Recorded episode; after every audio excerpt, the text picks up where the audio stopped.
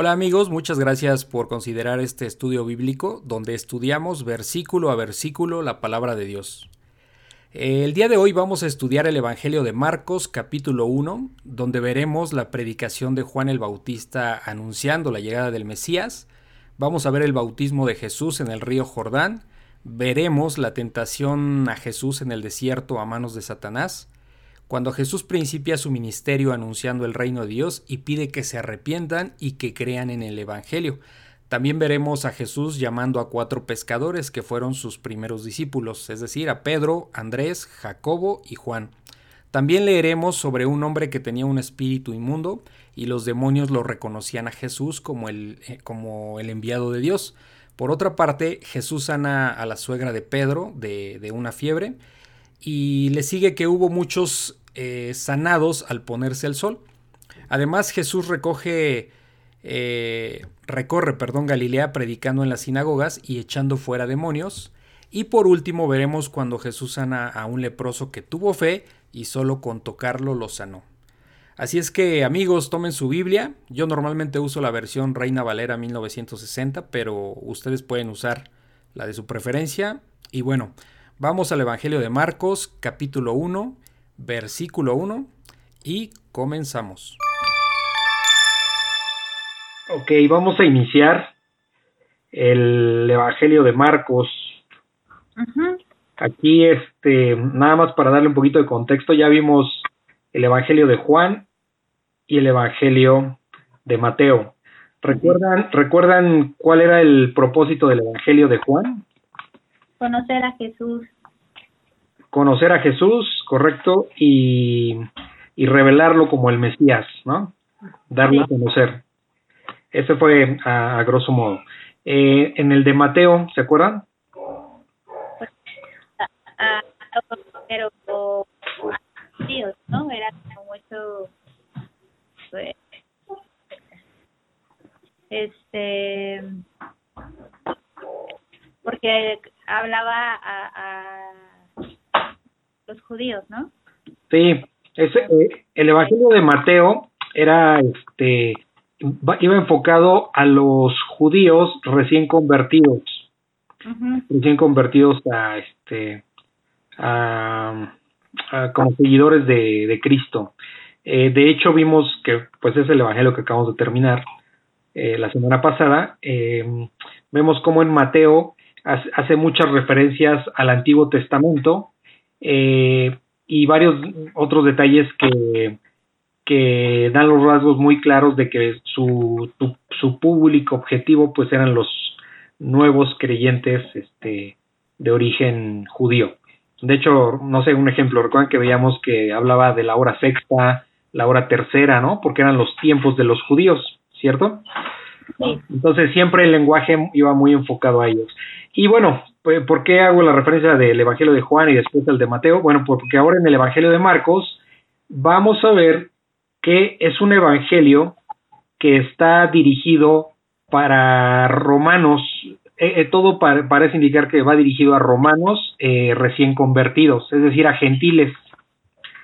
Entonces, el Evangelio de, de Marcos no, no hay una fecha exacta, pero se calcula o se menciona que, que pudo haber sido escrito eh, entre el año 50 y el 70 después de Cristo. De hecho, se menciona que eh, muchos eh, autores coinciden en que pudo haber sido escrito en Italia, muchos incluso mencionan la ciudad de Roma donde fue escrito, pero, pero bueno, más allá de eso, nada más es como para entrar en preámbulo. Lo que vamos a ver en Marcos es ¿A qué se enfoca Marcos? A las obras de Jesucristo. Va, son, y, vamos, nos vamos a dar cuenta rápido que está muy resumido. Nos vamos a dar cuenta que está muy resumido. Vamos a ver historias. Vamos a ver las historias de eh, las historias que, normalmente vimos eh, en Juan, en Mateo, pero aquí van a ser de manera muy resumida. Entonces, este, eh, algo que también es muy importante, eh, Marcos no vio, ni convivió, ni escuchó directamente al Señor Jesucristo. En, el caso de, de Mateo, por supuesto que sí, de Juan, el discípulo amado, por supuesto que sí, ellos trataron directamente con el Señor Jesucristo. En el caso de Marcos, él no, él eh, era, digamos que un discípulo de Pedro, del apóstol Pedro. Ah, eso, te iba a decir, que, que bueno, ¿y quién es Marcos? Porque él no es de los, apóstoles, ¿no? Sí, no, no, no, era un apóstol, e, era discípulo de Pedro. De hecho, se menciona eh, que creo que fue, si no me equivoco, en el segundo en el segundo viaje misionero de Pablo también viajó con él, tuvieron ahí algunas diferencias y, y se separaron, pero, pero básicamente mucho, estaba yo leyendo para tener un poquito más de referencias eh, y algunos autores mencionan que, que es este Evangelio de Marcos es, son, son como las memorias de Pedro, del apóstol Pedro, por decirlo de alguna manera, porque toda la influencia la tuvo de parte de, de Pedro, ¿no? Entonces, este, en el Evangelio, por ejemplo, eso lo, ya lo veremos después, al terminar Marcos, en el Evangelio de Lucas, él también no trató directamente con el Señor Jesucristo. A mí ese Evangelio me encanta mucho, digo todos obviamente, pero este como que tiene una sensación, una, un toque periodístico, vamos a decirlo así, en palabras sencillas. Lo que hizo Lucas eh, eh, fue recabar testimonios de todas las personas, de muchas personas, que trataron directamente con el Señor Jesucristo. Entonces, de hecho, en el Evangelio de Lucas da em, como más detalles de, de, los pasajes que vemos en, en, los otros evangelios.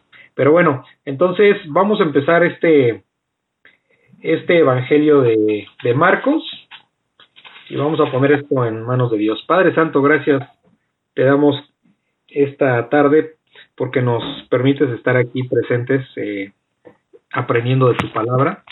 Eh, sabemos que sin tu Espíritu Santo, pues nosotros no podríamos, eh, no podríamos eh, entender muchas cosas, Señor. No, no, no es gracias a nuestra inteligencia, sino es gracias a, a la misericordia que has tenido para con nosotros y de llamarnos, eh, darnos tu Espíritu para que nosotros a través de él podamos eh, entender todas estas maravillas que, que tú revelas en tu palabra, Señor. Ponemos este tiempo en tus manos para que iniciemos con el Evangelio de Marcos y que pues todo sea para tu gloria y para edificación de nosotros y para edificación de, de otras personas que a través de nosotros eh, podamos transmitir este evangelio y todas las eh, la sabiduría que tú tienes eh, para para las para los que creen en ti Señor. Gracias te damos en el nombre de ti Hijo Jesús. Amén. Amén, ok. Oye Armando yo te pregunta eh, ¿por qué los apóstoles no, no o sea o más bien porque habrá habido ¿Ha habido qué, perdón? ¿Por qué de los demás apóstoles no hay evangelio? Eh, pues porque Dios le da, no es que, no, no se trata de eso, sí, porque pues entonces, entonces tendríamos posiblemente 11 evangelios. Entonces, básicamente Dios le da, eh, tiene un plan y simplemente eh, en este caso los apóstoles tienen una misión cada uno, tienen un, propósito. Por ejemplo, en el caso, usted todavía no hemos entrado con el apóstol, con, con, con el apóstol Pablo, eh, que él tampoco trató directamente con el Señor Jesucristo en su tiempo, pero sí le habló directamente eh, cuando era Saulo de Tarso y lo convierte, después veremos esa historia, eh, lo convierte en Pablo, ¿no? Entonces, eh, pues Dios utiliza a cada uno, a cada uno de, vamos a decirlo así, en los personajes que podemos ver, eh, las personas que vimos, que hemos visto en los diferentes evangelios, pues tienen un propósito y todo ese propósito va enfocado al plan de Dios. Entonces, tal como que cada, cada, eh, cada apóstol pueda tener un evangelio, pues no, no es del, no es la idea de Dios, ¿no? Él sabrá. Ahora sí que simplemente esta es la parte que, que tenemos, esto es lo que, lo que, lo que Dios quiere que nosotros entendamos. y, y, hay mucho más. Recuerdan que al final del, del Evangelio de Juan que decía que si, que pues lo que él había escrito pues era, eh, era una parte porque había, si se pusiera a escribir todo lo que, todos los milagros, todas las vivencias que, que pudo ver con Jesucristo, pues no terminaría de escribir, ¿no? Entonces nos da la información que es necesaria que sepamos. a veces un detalle, entiendo tu pregunta como una duda y, y obviamente es importante, ¿no? Aclarar todas las dudas, pero eh, sí es importante también cuando la palabra dice que es suficiente para enseñar, para redarguir, para instruir en justicia, eh, pues entender que siempre habrá eh, cosas que, que no estén aquí en la Biblia, ¿no? O cosas que, que no, que no se mencionen, pero no por ello quiere decir que, que, que hagan falta, exactamente. No sé, me acuerdo ahorita, viste que me acordara, un sobrino me preguntó una vez que por qué Jesucristo no estuvo en, en América. Entonces son preguntas que, que ya es como, ya es como quererle buscar más allá de, de lo que hay en la Biblia. Hay tanto, la Biblia es tan grande que primero hay que preocuparnos, vamos a decirlo así, yo les diría a los que no creen, de vamos en Dios, eh, lo que no, los que no creen en la Biblia, pues hay tanto que investigar en esta palabra que para qué ahorita meterse en camisa de once varas buscándole eh, cinco pies al gato, ¿me explico? Sí. Entonces, este, más o menos, esa sería un poquito la respuesta. No sabría yo porque eso es plan de Dios, porque no, no, nunca se me había ocurrido pensar por, por qué cada apóstol no tenía, o apóstoles directamente no tenían su, su evangelio, pero bueno, no era el propósito de Dios, ¿no? Simplemente es eso, él tiene un plan. Sí, pero no era el propósito. Ahorita que, Meli, ahorita que preguntas eso, este, yo me acuerdo que también alguna vez preguntamos cosas así cuando empezamos a leer y Daniel nos contestaba eso que Armando dijo ahorita, que si no están es porque pues no es necesario, ¿no?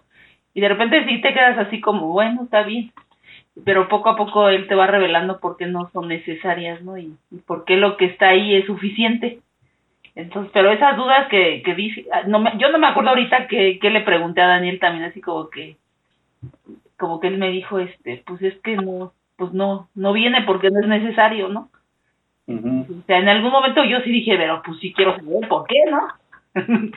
pero después ya se calma el ánimo y ya, este, como que Dios te da esa, esa, esa situación mansa que debemos de tener, ¿no? Pero es normal eso, preguntar cosas y por ejemplo Luis es el, el primo de Armando, ¿no fue Luis? El que te preguntó eso, pues también era así como una duda, ¿no? Que tienes, ¿por qué no estuvo aquí en América, ¿no? Por ejemplo.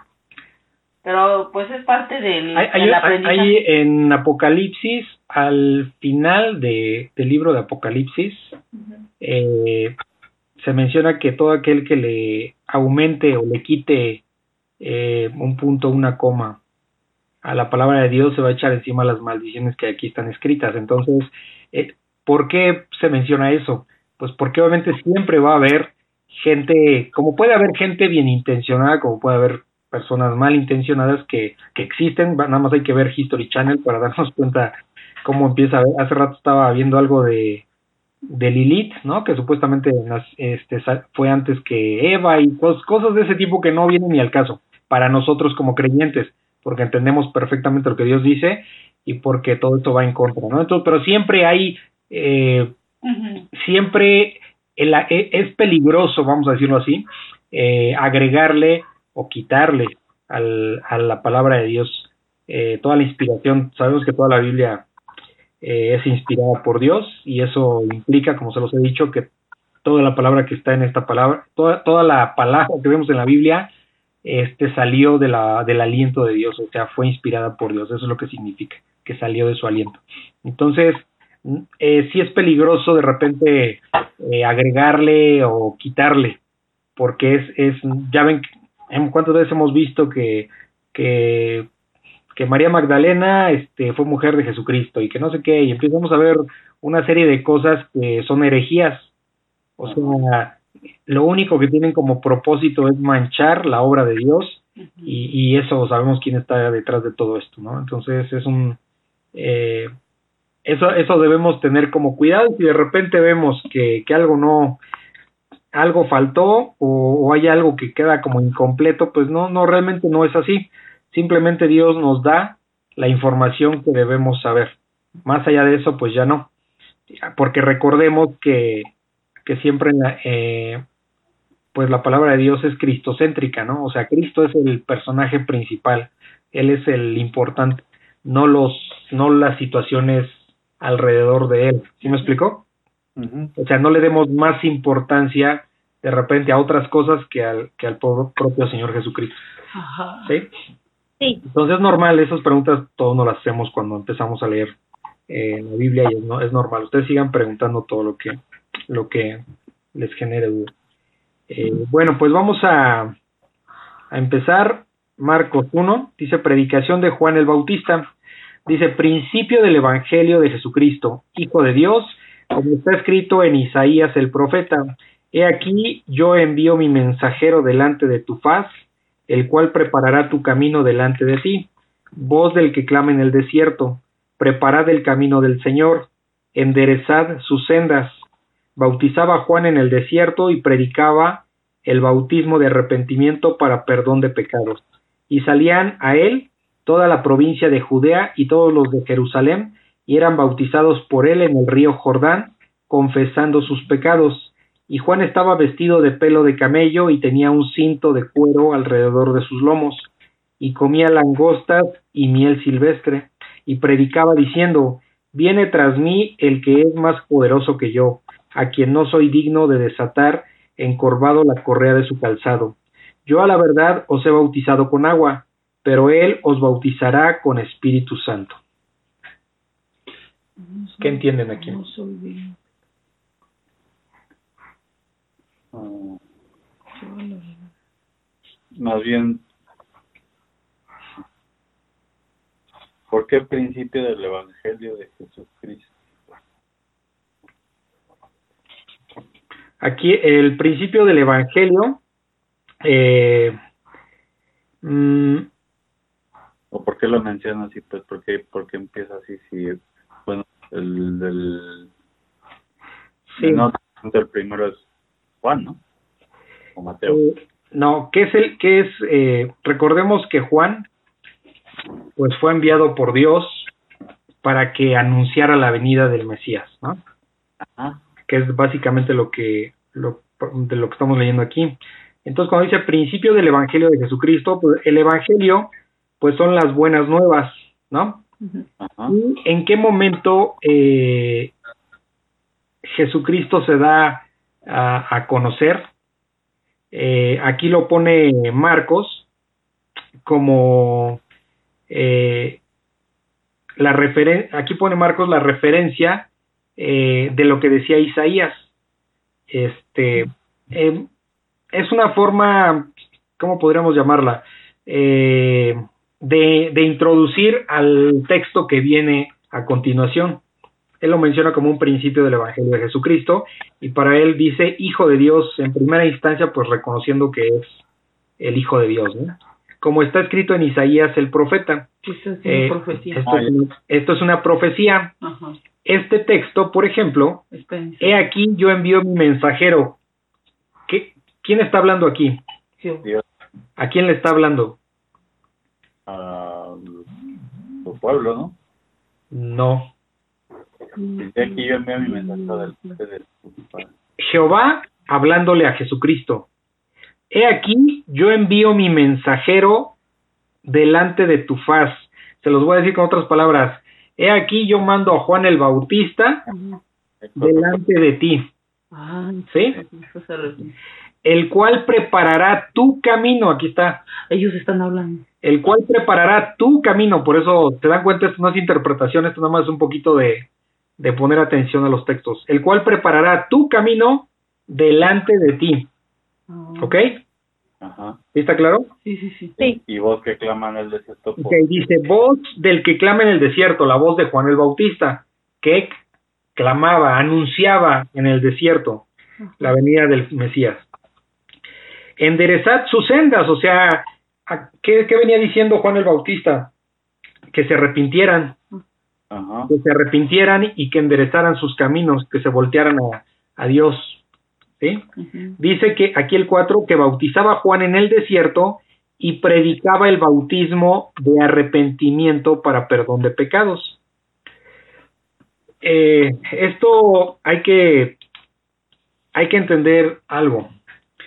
Eh, dice que predicaba el bautismo de arrepentimiento. Una persona, en primera instancia, debe arrepentirse de corazón. Para, para, vamos a decirlo así, para poder bautizarte. Es decir, el bautismo no te, no te convierte en creyente en automático. ¿Se acuerdan cuando leímos en Juan que decía todo el que no se convierta en agua y en espíritu no entrará en el reino de mi Padre, ¿no? Así es. Entonces, aquí a veces, eh, aquí hay como una confusión porque muchas iglesias, eh, como ya les he comentado en la primera que estábamos, eh, manejan esa idea de que te bautizas ya eres hijo de Dios. Y no es así porque primero tiene que haber un arrepentimiento, porque de otra manera eh, no, no puede haber un, un bautismo como tal.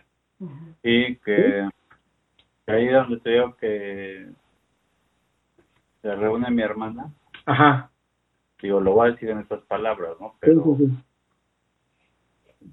pero como que me dio la impresión de eso, que era así como, le estoy aquí pues, y los bautizamos y ya, ya son salvos, ya. y pues no, o sea, ¿sabes? Ah, ya no vino, pero no importa, ya, ya por lo menos ya los pudimos bautizar y ya. Y casi que ya los salvamos y pues creo que no. No, no, no, no. Por eso dice la palabra que todo el que persevere hasta el fin, ese será salvo. No todo el que se bautice ya será salvo. Así es. Entonces, que por sus frutos los conoceréis. Por sus frutos les conoceréis. Entonces, eh, bueno, hay muchas cosas que hablan al respecto. Entonces, eh, pues para que haya un, una, un bautismo real, vamos a decirlo así, o válido, no sé cómo mencionarlo, tiene que haber primero arrepentimiento. Ah, voy a poner un ejemplo muy bobo, pero es para dar una idea. ¿Qué pasa cuando alguien se mete a la playa y sale? ¿Se bautizó? No. No. Pues no. No, porque simplemente este, estaba seco, se mete al agua, sale, está mojado. Pero no tiene nada que ver con un bautismo. Entonces hay muchas personas que no entienden eh, como que lo que implica el arrepentimiento, no están arrepentidos de corazón, se bautizan, pero no, no significa nada, porque no hay un arrepentimiento sincero. Entonces, cuando... ¿Mandé? Eso me pasó a mí. Y digo, no porque realmente no estuviera arrepentida, sino porque estaba inconsciente. Ajá. Ok. Ah, por eso lo que platicamos, ¿no? Lo que me... Cuando hablamos de eso se me olvidó. Pero bueno, entonces eh, vemos que dice que hay bautismo de arrepentimiento para perdón de pecados. Dice el punto, y salían a él, o sea, y salían a Juan el Bautista toda la provincia de Judea y todos los de Jerusalén. Eh, recordemos que, que alrededor de 400 años eh, Jehová no habló al pueblo. Jehová no habló al pueblo, había un silencio total y de repente pues llega este Juan el Bautista después de unos 400 años, eh, anuncia la llegada del que viene, la llegada del Mesías, que viene el Mesías, y tanto era la necesidad de, de escuchar que aún estando en el desierto todos iban a verlo. Entonces, para todo ese pueblo, eh, Juan el Bautista tenía, digamos que lo estimaban, que lo querían, vamos a decirlo así, ¿no? Tenía una buena estima por él por, como profeta. Entonces, eh, eh, eso es lo que estaba sucediendo. Dice ah, otra vez el 5, y salían a él toda la provincia de Judea y todos los de Jerusalén, y eran bautizados por él en el río Jordán. ¿Ok? confesando sus pecados. Una, una, eh, cuando hay una verdadera, un verdadero arrepentimiento, tú confiesas tus pecados. Y Juan eh, confesaba los pecados, ¿sí? Y dice el 6, y Juan estaba vestido de pelo de camello y tenía un cinto de cuero alrededor de sus lomos. Este tipo de vestimenta no era nada cómoda, era la que utilizaban las personas en el desierto en ese tiempo, pero no era cómoda, ¿sí? No, pues no, el pelo también te pica todo, ¿no? Sí, algo así.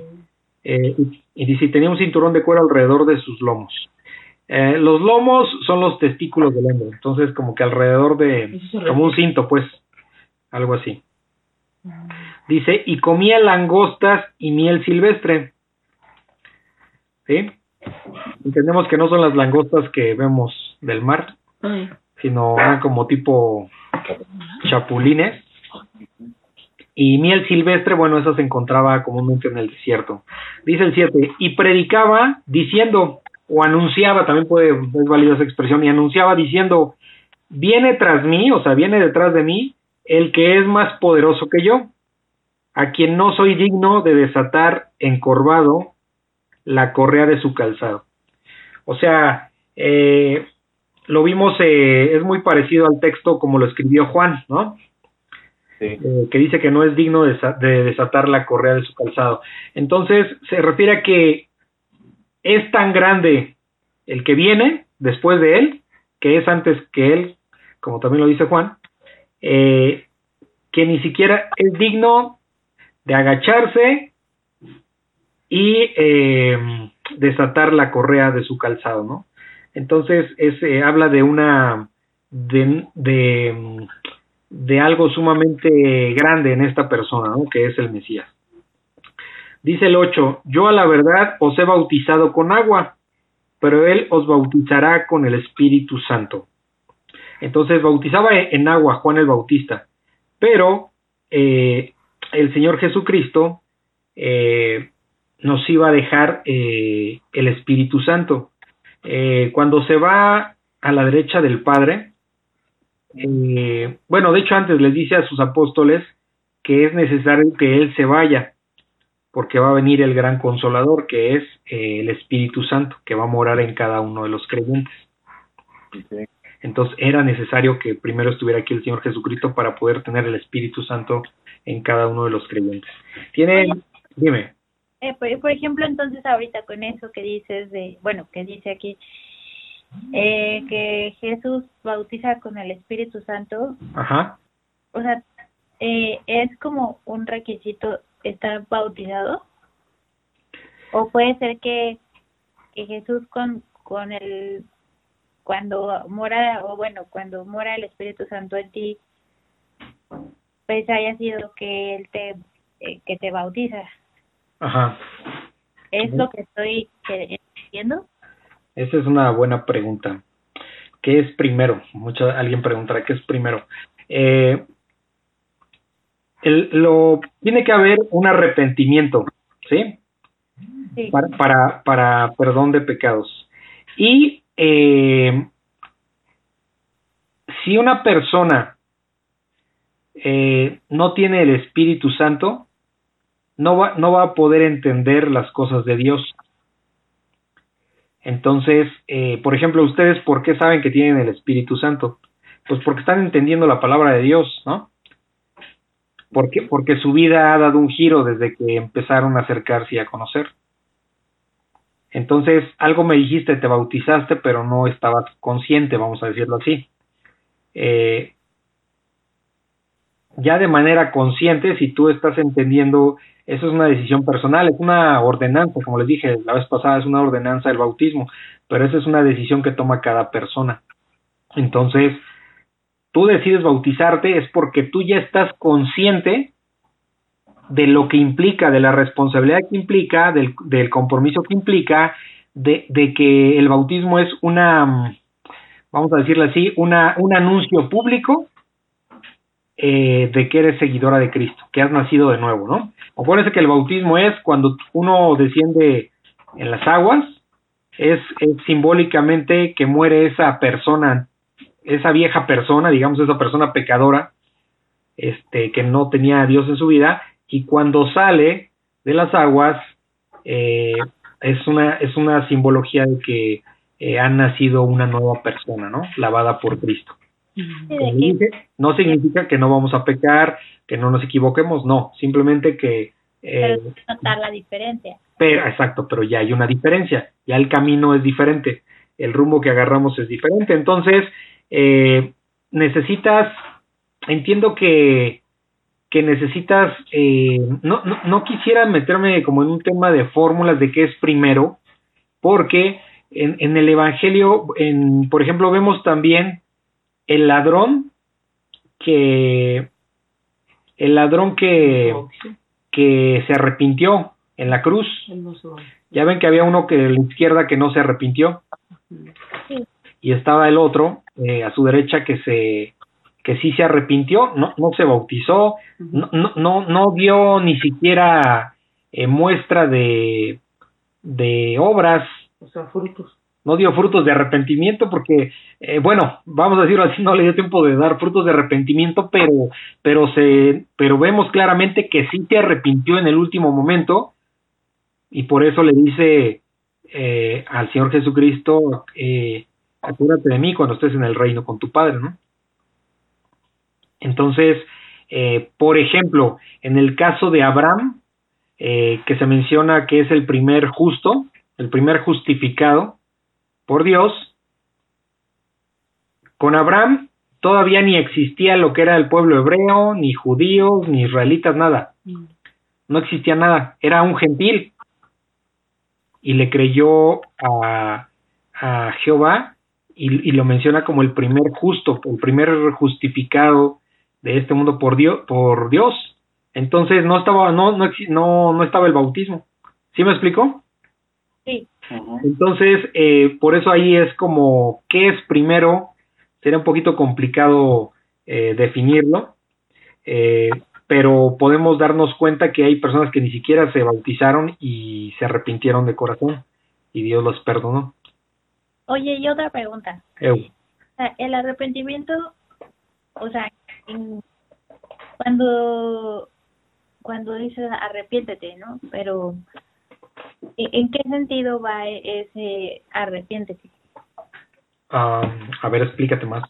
Sí, por ejemplo, yo, o sea, el arrepentirte, yo puedo arrepentirme de muchas cosas que considero que he hecho mal en mi vida, ¿no? Ajá. O, o que ahora que estoy leyendo la palabra y entendiéndola, pues sé que me o sea, me tengo que arrepentir de todo lo que he hecho malo, ¿no? Ajá. Pero eso, ese arrepentimiento de mis pecados es lo que, a lo que se refiere siempre que se menciona eso de arrepiéntete, o es como reconocerle, o sea, me arrepiento, sí, no sé si me estoy dando a entender. Eh, bueno, mira, eh, dice que nos hace criaturas nuevas, Ahorita tú mencionas que debes arrepentirte, no es tanto así, no es tanto así porque no es como un ejercicio de arrepentimiento, o sea, cuando, cuando somos nuevas criaturas y cuando Dios nos llama, eh, nuestra perspectiva cambia totalmente. Y entonces lo que antes no veíamos como pecaminoso, pues ahora sí lo vemos. Entonces, creo que sí, o sea, creo que, bueno, es lo que yo siento, lo que yo puedo ver, que va más en un sentido de, eh, de verdad decir, perdóname, o sea, pero como si fuera más elevado, ¿no? Sí. Em, pedir ah, ok, bueno, es que y, y, y reconocerle como, Por, por eso les, les explicaba la clase pasada la diferencia entre arrepentimiento y este y remordimiento. Lo que va a hacer el remordimiento solamente es hacerte sentir mal, pero vas a seguir con tus mismas acciones tarde que temprano, con tus mismas malas acciones. Como el marido golpeador que eh, O alcohol. le deja el ojo morado a la, a la esposa y, y, y dice que se arrepiente, eh, se siente mal, pide perdón, le trae flores, etcétera, etcétera, pero pues después de un mes, dos, no sé, otra vez repite lo mismo. Eso no se, no se arrepintió, o sea, tuvo remordimiento en, en el momento, pero el, el verdadero arrepentimiento es cuando tú cambias totalmente y dejas de hacer eso. Ese, ese es, eh, ahí es donde te das cuenta si realmente te has arrepentido. Cuando ya dejaste de hacer esas cosas, cuando ya no te es agradable estar pecando. Ese es un verdadero arrepentimiento. Ahí es donde te das claramente si sí te has arrepentido de verdad o solamente te entra remordimiento. El remordimiento es temporal. Eh, el arrepentimiento, pues, eh, genera un cambio en tu vida un cambio de conducta, un cambio de hábitos, un cambio de, de carácter. O sea, ¿por qué? Porque ya el Espíritu Santo mora en ti. sí, ¿Sí me explicó? sí. ¿O sigues con la duda? No, no, sí, ¿Sí? sí, gracias. Ok. Eh, dice, el bautismo de Jesús. Eh, Marcos 1.9. Aconteció en aquellos días que vino de Nazaret de Galilea. Ah, perdón, esperen, que cambié de hoja, perdón. Sí, está bien. Aconteció en aquellos días que Jesús vino de Nazaret de Galilea y fue bautizado por Juan en el Jordán. Y luego cuando subía del agua, vio abrirse los cielos y el Espíritu como paloma que descendía sobre él. Y vino una voz de los cielos que decía, Tú eres mi Hijo amado, en ti tengo complacencia. Esto ya lo habíamos visto en Juan. En Juan. Con otras palabras, pero... Sí, eh, eh, aquí si se fijan es muy corto para explicar Marcos, que es lo que les explicaba al inicio. No vamos a ver historias muy largas.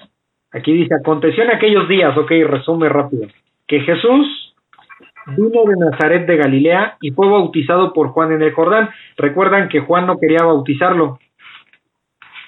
Ajá. Eh, no quería bautizarlo y le dijo, no, no, no, ¿cómo me vas a bautizar? Este, yo soy el que necesito que, que me bautices, ¿no? Y dijo, este, que era necesario que, que se bautizara, ¿no?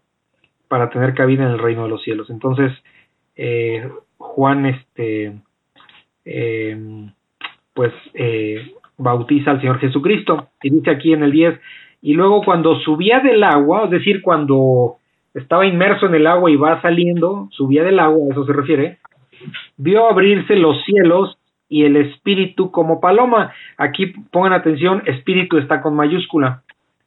Se refiere al Espíritu Santo en forma de paloma, representado en forma de paloma, que descendía sobre él. Y vino una voz de los cielos que decía, Tú eres mi Hijo amado, en ti tengo complacencia. Hijo también aquí con mayúscula. Entonces, esta es una de las ocasiones en que vemos, vamos a decirlo así, en, la misma escena, a Dios Padre, a, a Jesucristo como Hijo y al Espíritu Santo. ¿Sí?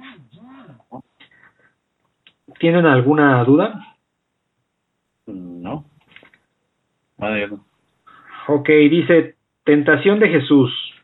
Y luego el Espíritu le impulsó al desierto y estuvo allí en el desierto cuarenta días y era tentado por Satanás y estaba con las fieras y los ángeles le servían. Bueno, aquí demasiado breve.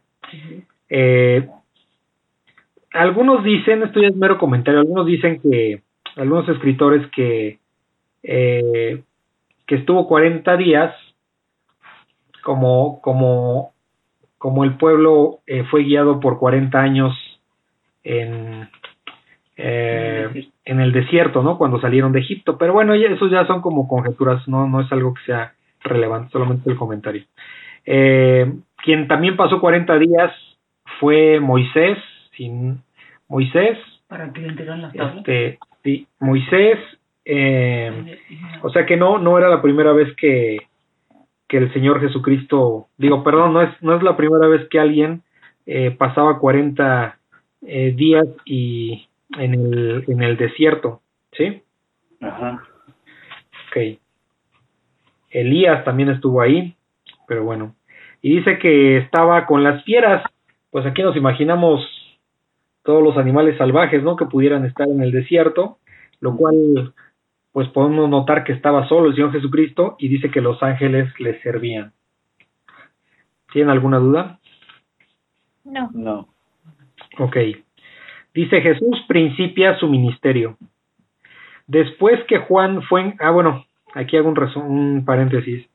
Eh, posiblemente esta sea eh, la, la, causa por la cual, Melissa, me preguntaste al inicio, por qué iniciaba el Evangelio de, de Marcos diciendo principio del Evangelio de Jesucristo.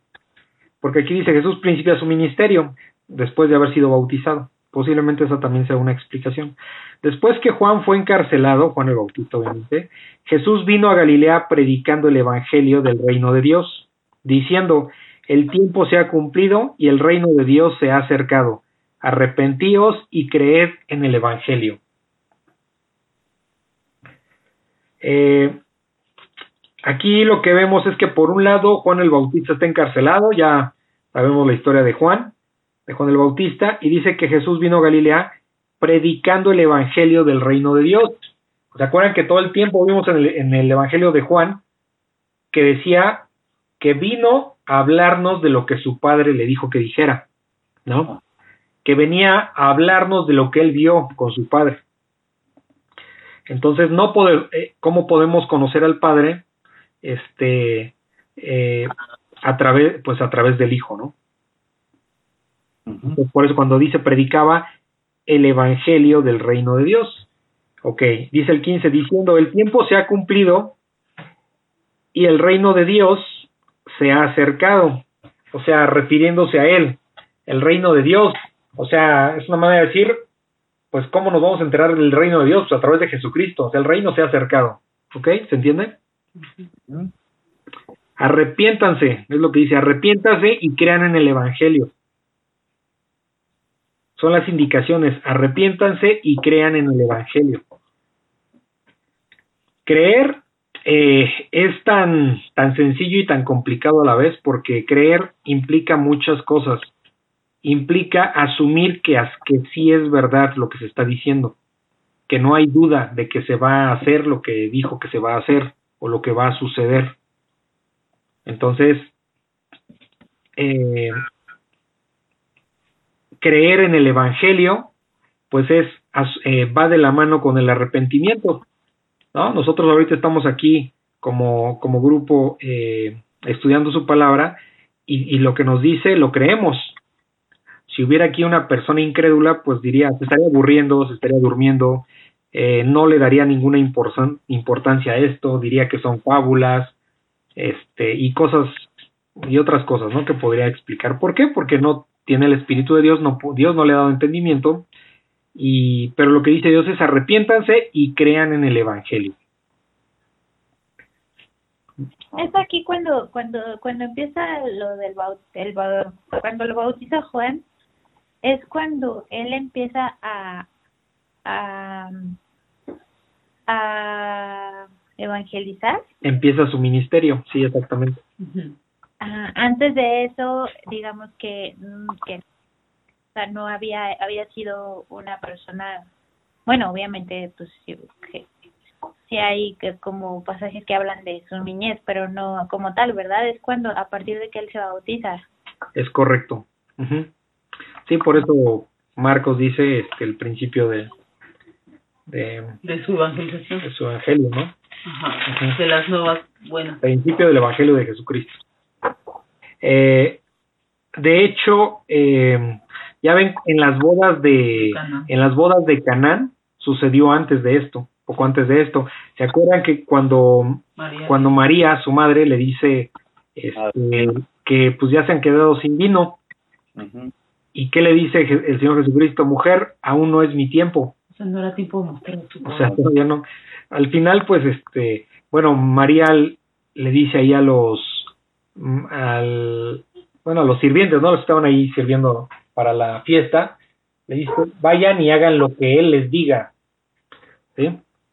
Y bueno, pues ya es cuando el Señor Jesucristo este, les pide que llenen los jarrones con agua y convierte el agua en vino. Entonces, pero esa sí se acuerdan de esa frase que dice, aún es mi tiempo. Entonces ya aquí, eh, a partir de la de, del bautismo, de que Jesucristo es bautizado por Juan el Bautista, pues ya es cuando es como, vamos a decirlo así, el arranque oficial, vamos a decirlo así, de su ministerio, de su predicación. Y es como realmente inicia el ministerio de todos nosotros, ¿no? ¿Es que, perdón? O sea, es como cuando, es realmente cuando inicia también el ministerio de todos nosotros. En, es lo que te decía, no forzosamente, porque muchos eh, no se bautizan de inicio. No, pero sí como, o sea, no de bautismo, o sea, no como físicamente, pero sí porque Jesús te bautiza en, con su espíritu. Ah, ok, sí, sí, sí, sí, sí, sí. Sí, obviamente también es cierto que un creyente no puede pasar, no, no quiero hablar de tiempos, pero no puede pasar el tiempo, el tiempo, los meses, los años y no se bautiza porque es un mandato de Dios. Y si realmente le crees a Dios, pues obviamente este, te vas a bautizar, ¿sí me explico? No, no estamos hablando de tiempos, simplemente que...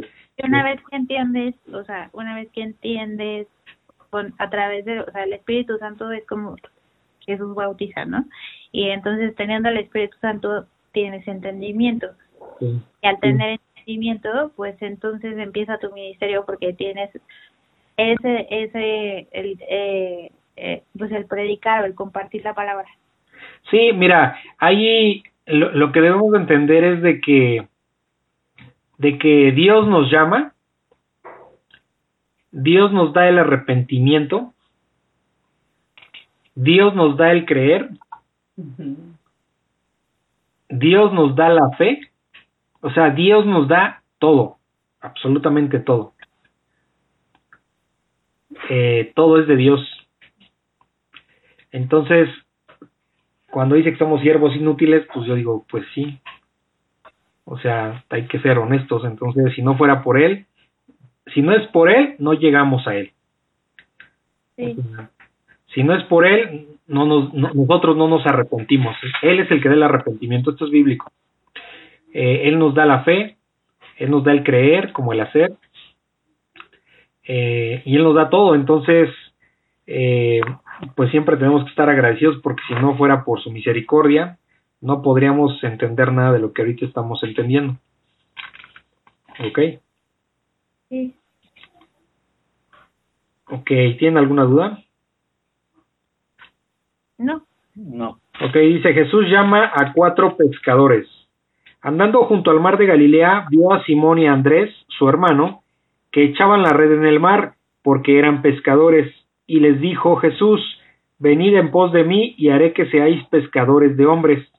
Y dejando luego sus redes, le siguieron.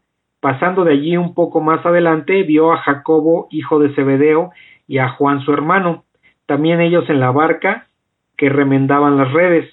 Y luego los llamó y dejando a su padre Zebedeo en la barca, con los jornaleros, le siguieron.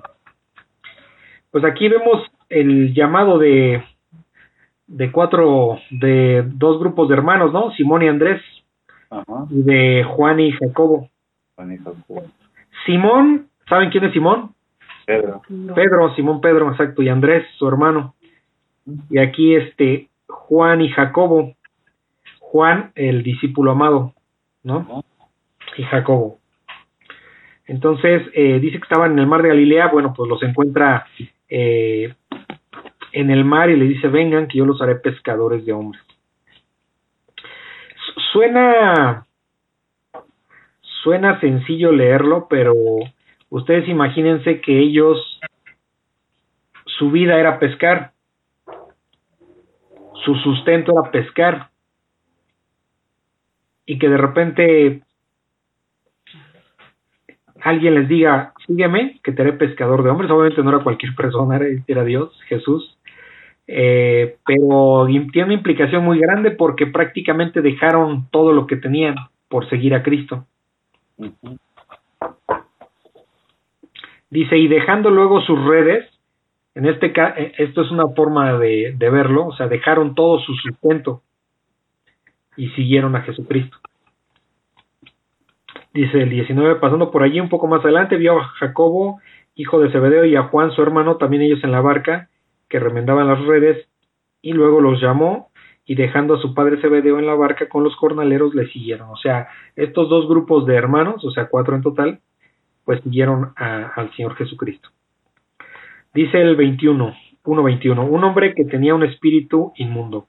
Y entraron, y entraron en Capernaum y lo, eh, perdón, y entraron en Capernaum y los días de reposo, entrando en la sinagoga, enseñaba y se admiraban en su doctrina porque les enseñaba como quien tiene autoridad y no como los escribas. Pero había en la sinagoga de ellos un hombre con espíritu inmundo que, que dio voces diciendo, Ah, ¿qué tienes con nosotros, Jesús Nazareno? ¿Has venido para destruirnos? Sé quién eres, el santo de Dios. Pero Jesús le reprendió diciendo, cállate y sal de él. Y el espíritu inmundo, sacudiéndole con violencia y clamando a gran voz, salió de él. Y todos, y todos se asombraron de tal manera que discutían entre sí diciendo, ¿qué es esto? ¿Qué, ¿Qué, nueva doctrina es esta que con autoridad manda aún a los espíritus inmundos y le obedecen? Y muy pronto se difundió su fama por toda la provincia alrededor de Galilea. ¿Qué entienden aquí? Pues es que es como alguna vez creo nos comentaste, ¿no? Que, que los demonios conocen a Jesús y le temen. Y, y de hecho no le temen y lo obedecen. Entonces, eh, pues creo que este se refiere igual a lo mismo que habíamos leído aquella vez. De, Pues es, es Jesús, ¿no? O sea, y tiene potestad sobre, sobre ellos. Sí, así es. Eh, aquí la, la, el pasaje dice que entraron a Capernaum. Eh, que entraron a Capernaum y los días de reposo, entrando a la sinagoga, la sinagoga, bueno, sabemos que es el templo donde se enseñaba la ley, lo que es el Antiguo Testamento, y eh, bueno, enseñaba, dice el 22, y se admiraban de su doctrina, porque les enseñaba como quien tiene autoridad y no como los escribas, o sea, ¿de quién recibían la enseñanza eh, los judíos? Pues de los escribas, ¿sí? Y de los fariseos. Entonces, eh, pues era notorio, notoria la forma en cómo hablaba eh, Jesucristo por una razón, porque algo que se basaban mucho, algo en lo que se, esto es importante que lo sepan, algo en lo que se basaba mucho eh, la enseñanza de los escribas y fariseos era, provenía de, de los rabinos, que son los maestros. Sí, provenía de los rabinos.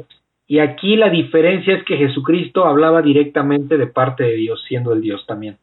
¿Sí? Hablaba con autoridad. ¿Se, acuerdan cuando, cuando el Señor Jesucristo les reclamaba y, les decía que, y analizamos eso cuando en Mateo, cuando, cuando decía que, que ponían cargas a los hombres? que ni ellos, ni ellos, bueno, eso viene en Juan, que, que ponía carga a los hombres que ni ellos cumplían. Y, y, y también decía, les decía que, que ponían por delante las leyes de hombres en lugar de las, de las leyes de Dios, ¿se acuerdan? ¿Por qué decía que las leyes de hombres? Bueno, pues porque la doctrina de, de, de los escribas venía de parte de los rabinos.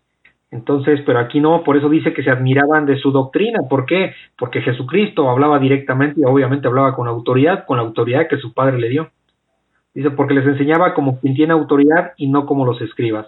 Pero había en la sinagoga de ellos un hombre con espíritu inmundo que dio voces.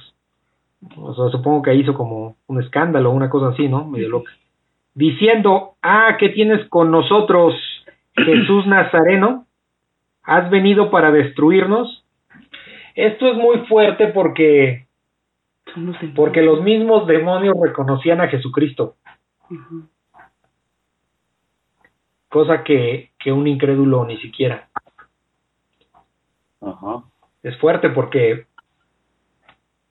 porque pues que los mismos demonios te reconozcan y que además de que saben a qué a qué vienen, ¿no? Pero no.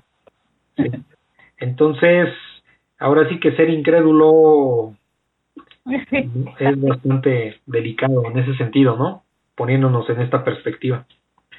Porque le decían, eh, ¿has venido para destruirnos? O sea, dice, sé quién eres, el santo de Dios.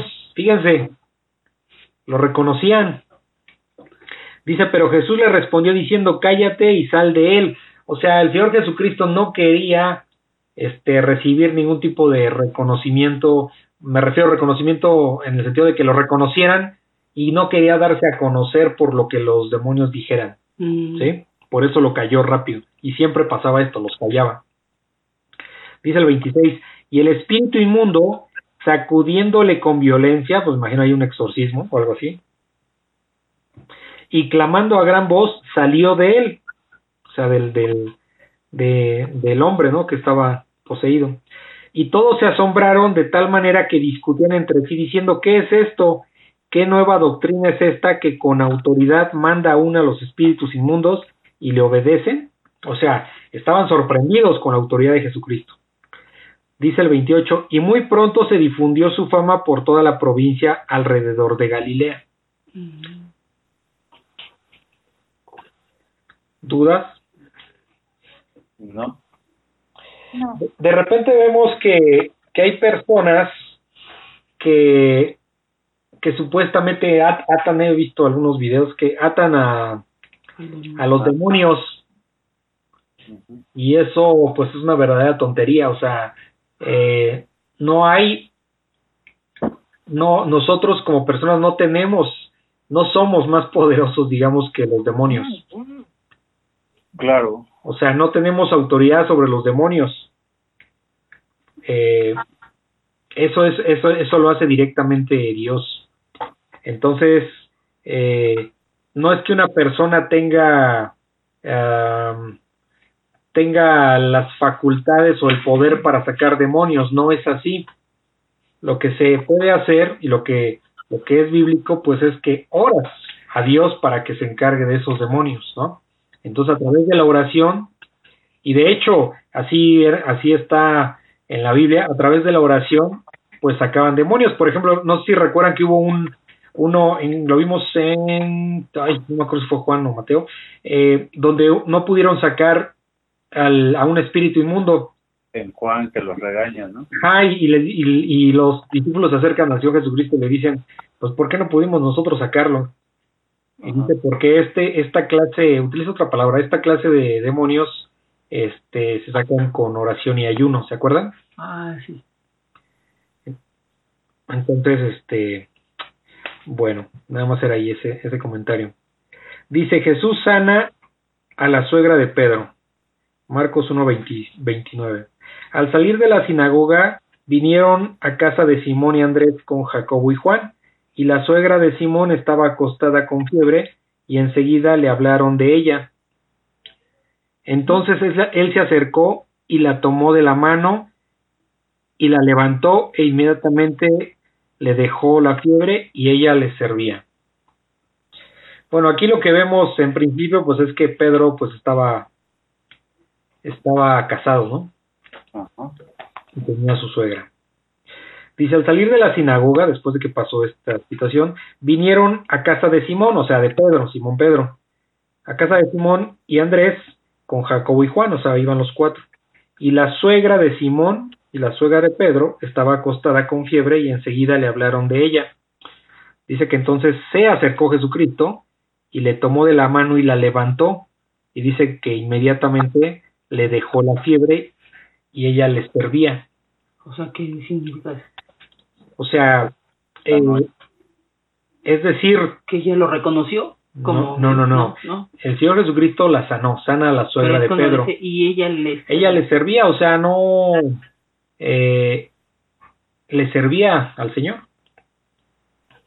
O sea, no es de que tenía que guardar reposo, no es que te, Ah. o sea, no sé, uno está aquí enfermo y este y te mandan medicamentos, estás en reposo, o sea, tarda en hacer efecto. Ah, o sea, quiere decir que es la recuperación. Aquí, co- ahora estamos hablando, o lo que entre líneas podemos entender, es que una fiebre este, delicada, Ajá. un tiempo será muy... ¿sí?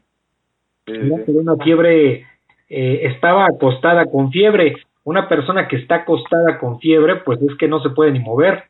Entonces, Claro. seguramente era algo bastante delicado para ese momento. Sí. Eh, yo me atrevería a decir, tal vez, no sé si debido a muerte, pero sí era muy delicado, porque no porque estaba hay- recostada. Hay gente que se moría de eso, de la fiebre. Entonces imagínense que nada más el Señor le, le toma la mano y la levanta y queda sanada, o sea, nada de que recupérate, de vete a dormir, descansa, no, ella estaba ya lista para servir al Señor.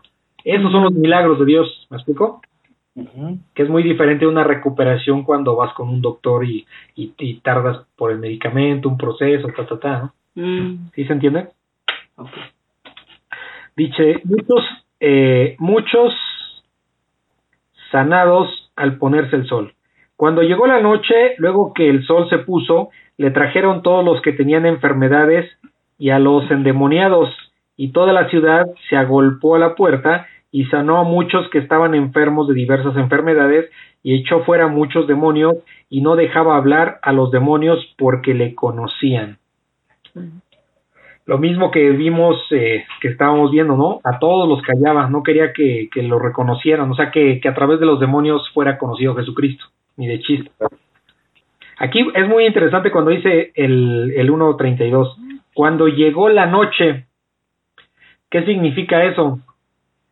Cuando ya este, porque se acuerdan que es lo que les comentaba en, en el Evangelio de Mateo, se menciona la hora novena, la hora sexta, en fin, ¿no? Sí. Aquí no, aquí dice cuando llegó la noche, eh, luego que el sol se puso, estamos hablando ya, ya tarde, le trajeron todos los que tenían enfermedades y a los endemoniados. Eh, o sea, empezó, empezó a hacer muchas sanaciones, ¿no? Y a sacar demonios.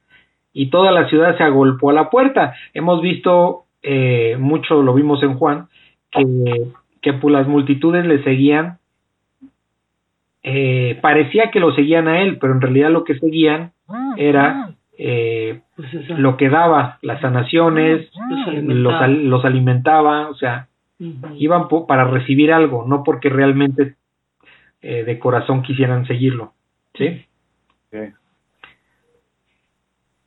Dice el 34, dice, no muchos que estaban enfermos de diversas enfermedades, o sea, diversas enfermedades, o sea, para Dios no hay, no hay, em, no hay ningún imposible, ¿sí? Y echó fuera muchos demonios y no dejaba hablar a los demonios porque le conocían. Luego dice, Jesús recorre Galilea predicando. Levantándose muy de mañana, siendo aún muy oscuro, salió y se fue a un lugar desierto y allí oraba. Y le buscó Simón y los que con él estaban. Y hallándole le dijeron, todos te buscan. Él les dijo, vamos a los lugares vecinos para que predique también allí, porque para esto he venido. Y predicaba en las sinagogas de ellos en toda Galilea y echaba fuera los demonios. A la par de que iba predicando, pues iba haciendo milagros, ¿se acuerdan? Que esto estuvo, está yendo el Evangelio de Juan, ¿no? Que se cansó de, de demostrar que era el Hijo de Dios a través de los milagros y a veces les decía incluso a los fariseos, si no me creen en- a mí, pues crean en lo que están viendo, ¿no? Que están los milagros. O, o como le dijo Nicodemo, eh, no- nadie, sabemos que vienes de parte de Dios porque nadie puede hacer lo que tú haces. ¿Sí? O sea, los milagros, todas las cosas que él hacía. Sí, lo que me llama la atención, bueno, que está ya no, pero bueno, finalmente es, supongo que era parte del, bueno, no supongo, era, era parte del plan de, de Dios, ¿no? Porque, o sea, mencionan a muchos endemoniados, pues me quedo como pensando por qué había tantos endemoniados en esa época. ¿no? Es que a ver muchos también en esta época. Eh, pues siempre ha habido endemoniados, de hecho. Ah, o sea, sí, pero Se marca mucho eso, ¿no? aquí como que lo marcan mucho, ¿no? Sí. Ah, no tanto que lo marquen mucho, sino que es parte de lo que, de, de los milagros que Dios hacía y, y sobre todo para demostrar que tenía autoridad sobre todo mundo, so- sobre las tinieblas, ¿sí? Mm. Entonces, ¿qué más tinieblas que, que un demonio en una persona, no? Claro. Entonces, bueno, dice el 35, levantándose muy de mañana, siendo aún muy oscuro, salió y se fue a un lugar desierto y allí oraba.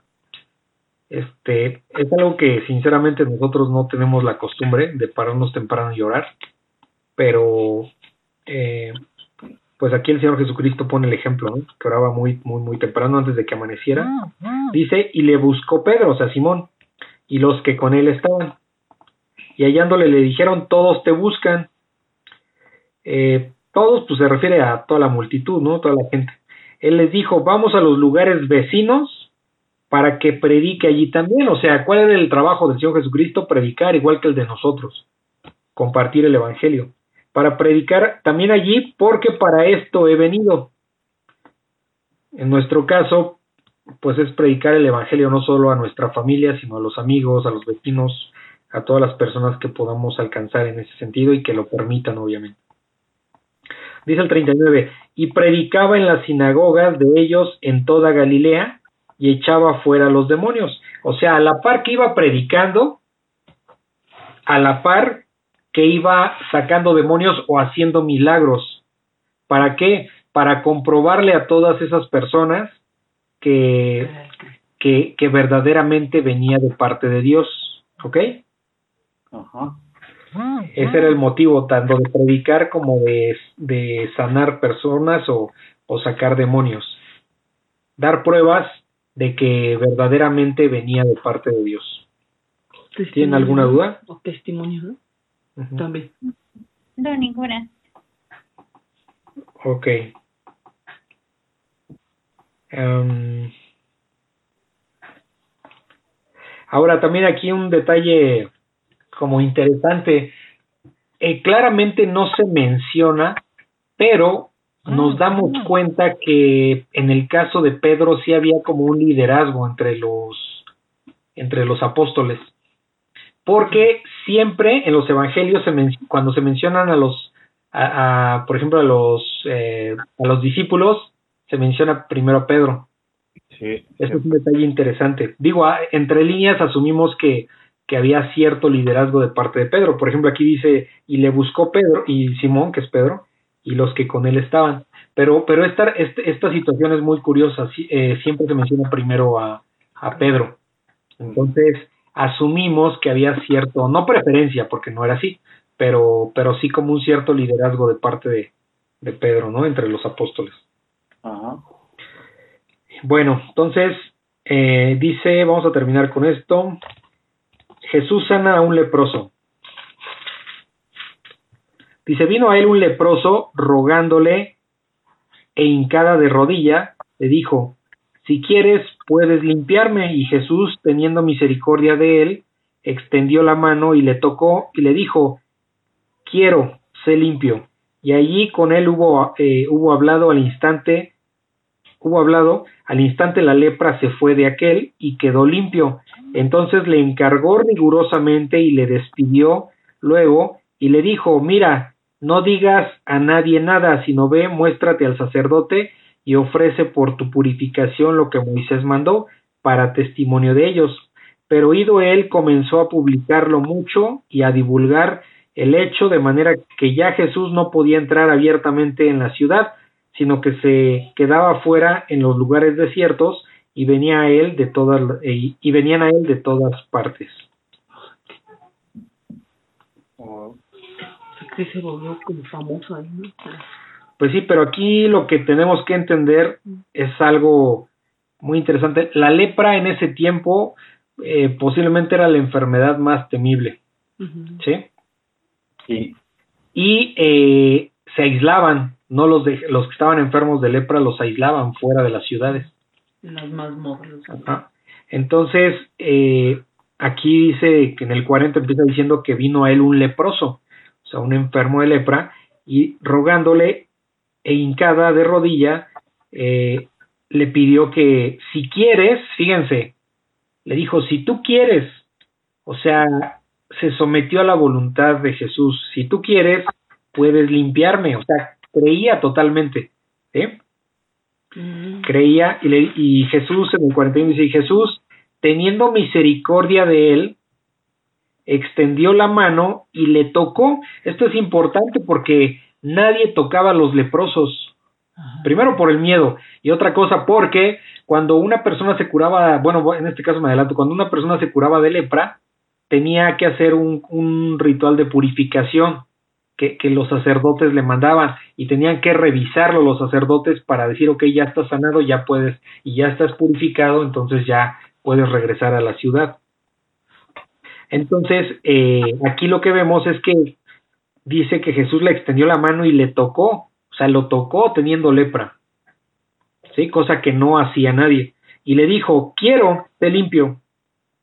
Dice el 42. Y así que, eh, y así que él hubo hablado, al instante la lepra se fue de aquel y quedó limpio. O sea, así, así como le dijo Jesús, sé limpio, en ese momento al instante se, se, fue sanado este leproso. Como con la suegra de Pedro. ¿Mandé? Como con la suegra de Pedro. Sí, que al instante desapareció la, ajá, la fiebre, de, la fiebre de, de, la suegra de Pedro. Y luego dice el 43, entonces le encargó rigurosamente, o sea, le dio, le dijo específicamente, cuando lo despidió, no digas a nadie nada, sino ve y muéstrate al sacerdote y ofrece por tu purificación lo que Moisés mandó para testimonio a ellos. O sea, eh, le dijo a Jesús, sigue el proceso, ¿no? De un leproso. O sea, de alguien que tuvo lepra, pues estás el, el eh, ofrece la purificación como Moisés le mandó, pero aquí dice para testimonio de ellos, o sea, para darle testimonio a los sacerdotes, ¿no? De que hubo alguien que lo curó de la lepra. Pero oído él, comenzó a publicarlo mucho, o sea, no hizo caso. Pues no. Comenzó a publicarlo mucho y a divulgar el hecho, de manera que ya Jesús no podía entrar abiertamente en la ciudad, o sea, de alguna manera lo que quería el Señor Jesucristo era eh, eh, seguir ahí, pero, no eh, pero ya con eh, en la ciudad, pero pues obviamente al estarse divulgando todo esto ya no fue tan tan viable. Es parte del plan de Dios. Al final sabemos que Jesús siempre tuvo el control de todo. Entonces bueno, pero esto fue lo que pasó. eh, y dice que eh, no podía entrar abiertamente en la ciudad, sino que se quedaba afuera en los lugares desiertos y venían a él de todas partes. O sea, las multitudes le seguían. ¿Tienen alguna duda?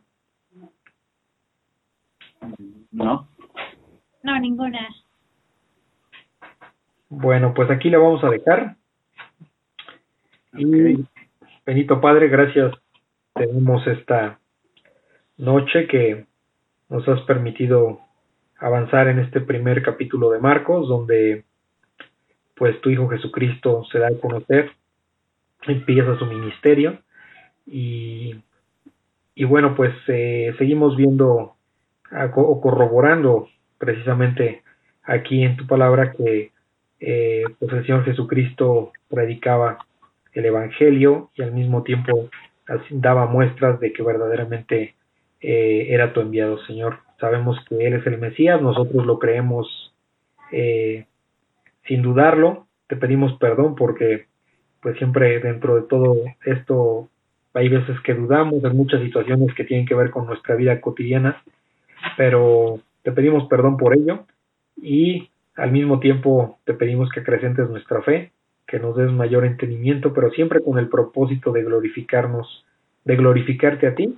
y que a través de nuestras, nuestras acciones podamos demostrar, podamos mostrar a los incrédulos que tú vives en nosotros y de esa manera poder eh, compartir tu evangelio, Señor, que al final es lo más importante y es para lo que tú nos has llamado. Gracias te damos en el nombre de ti, Hijo Jesús. Amén. Amén. Amén.